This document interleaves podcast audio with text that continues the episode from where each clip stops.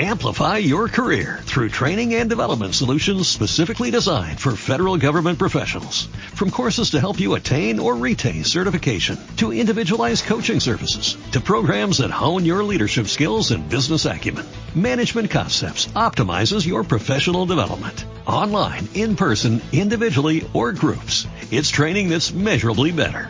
Learn more at managementconcepts.com. That's managementconcepts.com.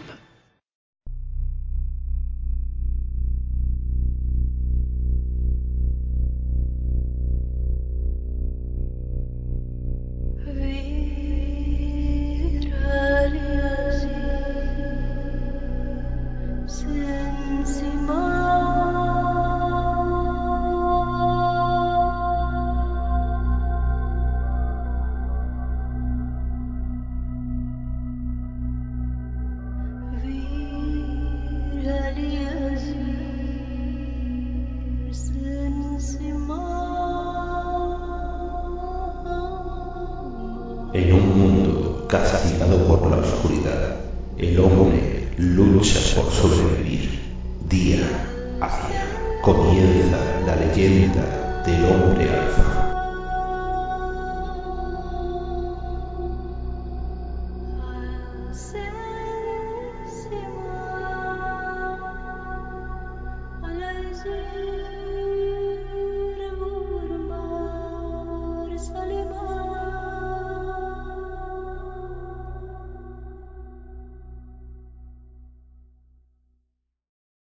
Día 1.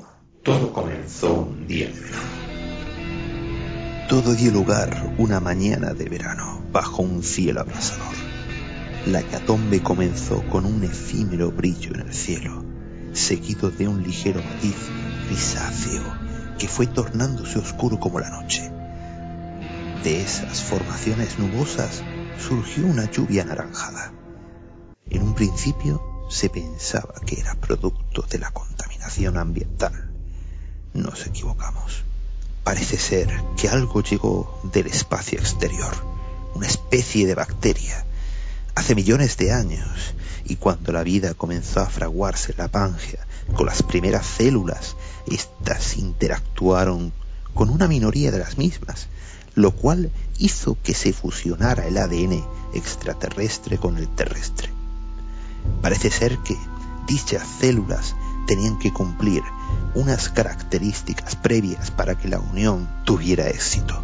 Por suerte o por desgracia, la evolución sigue su camino, desechando el material débil y evolucionando el que posee más posibilidades de perdurar en el tiempo.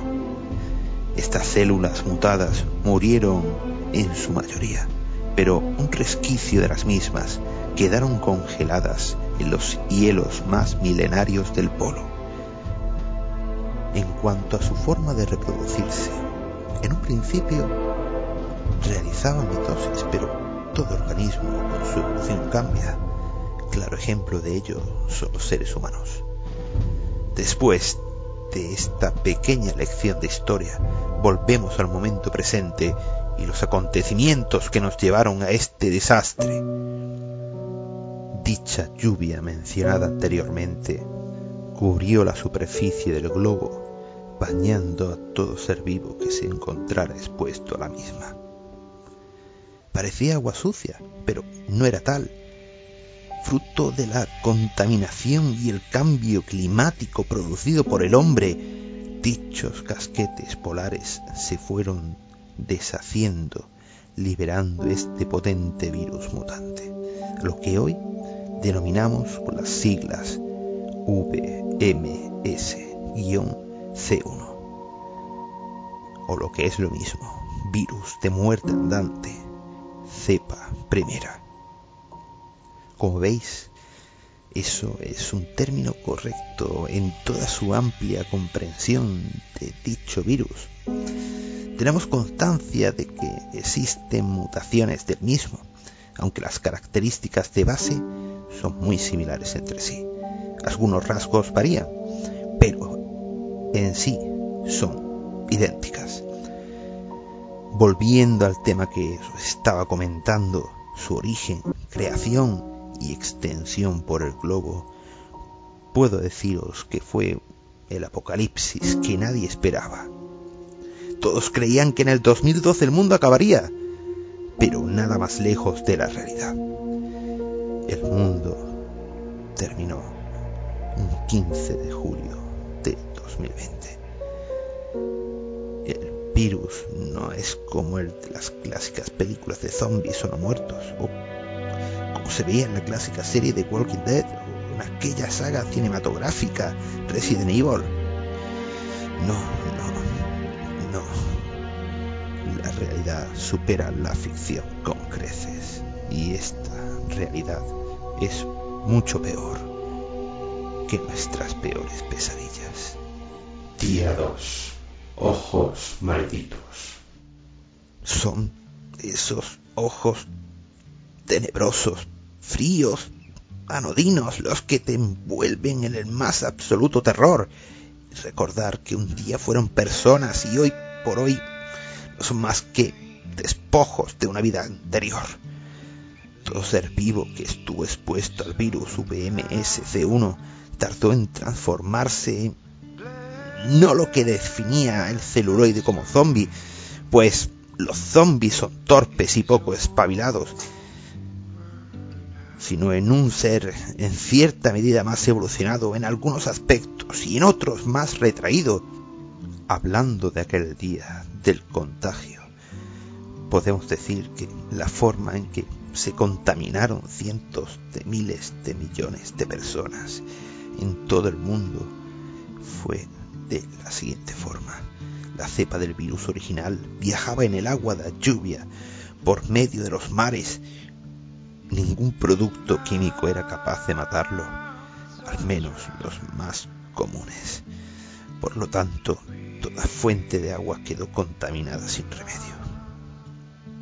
Las células empezaron a invadir los cuerpos de sus huéspedes, apoderándose de sus controles más primarios, anulando su conciencia y borrando su memoria a largo plazo, evitándoles recordar quiénes fueron un día.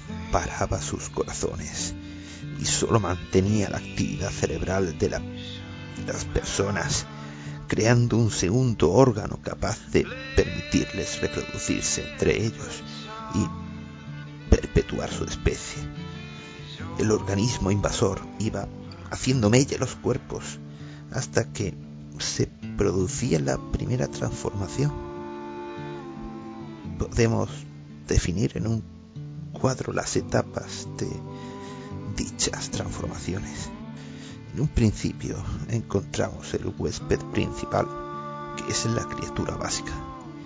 Su evolución posterior es una criatura con capacidad de reproducción. Ya llegamos a un a un estadio de la evolución, el cual hemos denominado ser no humano. Una criatura pseudo inteligente y con ciertas capacidades. En la siguiente etapa, la transformación se vuelve más agresiva. Nos encontramos con, con extrahumano. Es un simbionte.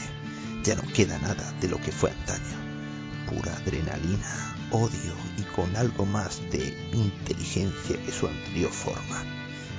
Posee un sentido del oído desarrollado y la única pega y ventaja a nuestro favor es que es ciego como última etapa de la evolución que no todos llegan. Es extraño encontrarla por lo menos en los archivos de investigaciones de campo realizadas por, nuestros exploradores, nos encontramos con el mega simbionte. Es parecido al anterior, pero con sus factores más desarrollados, menos impulsivo, más visceral, con un grado de inteligencia muy desarrollado, con gran agilidad y fuerza, y su esqueleto está rearmado.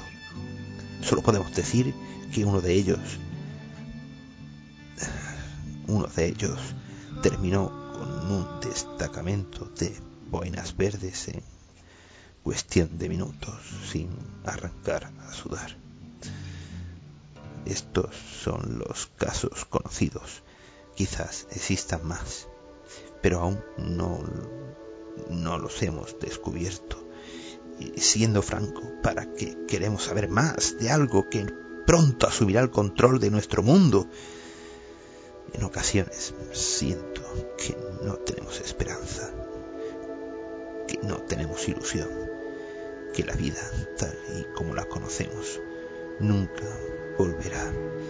Y como digo, en ocasiones me, me gustaría terminar con todo esto y abandonarme a mi suerte. Día 3. Seguir con vida. Pronto me quedaré sin recursos para seguir contando mi experiencia en este mundo apocalíptico, pero espero las próximas entradas os puedan ser de utilidad y os ayuden a sobrevivir, por lo menos, pues lo más importante en este momento es vivir el día a día y no guardar nada de nostalgia, pues eso nos hace débiles y vulnerables a los seres que nos acechan en el exterior de nuestros hogares. Como decía, pronto me quedaré sin recursos para continuar contando lo que aquí, en este futuro no muy lejano acontece, pero ahora intentaré ahorrar batería de este DDE. Que os preguntaréis qué es un DDE. DDE es un dispositivo diario electrónico. Sigo con premura contando los acontecimientos, pues el tiempo es muy valioso. Las criaturas evolucionan rápido, pero hasta un cierto límite. Eso me lleva a pensar que si las condiciones ambientales y climatológicas fueran otras, ¿habría tomado el virus este camino evolutivo o se hubiera quedado en su fase inicial? Aún seguimos con las pruebas y sin resultados aparentes. No es un caso en el que se pueda buscar a un huésped originario, pero el contagio fue masivo y seguimos buscando a alguien que fuera contagiado y sus células inmunitarias repelieran y lucharan con el virus, haciéndose inmune a este.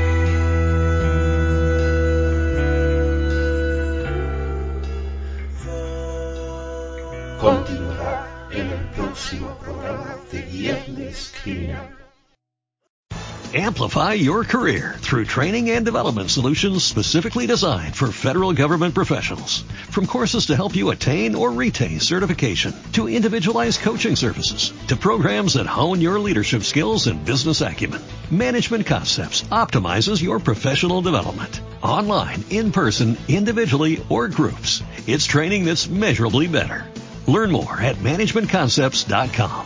That's managementconcepts.com.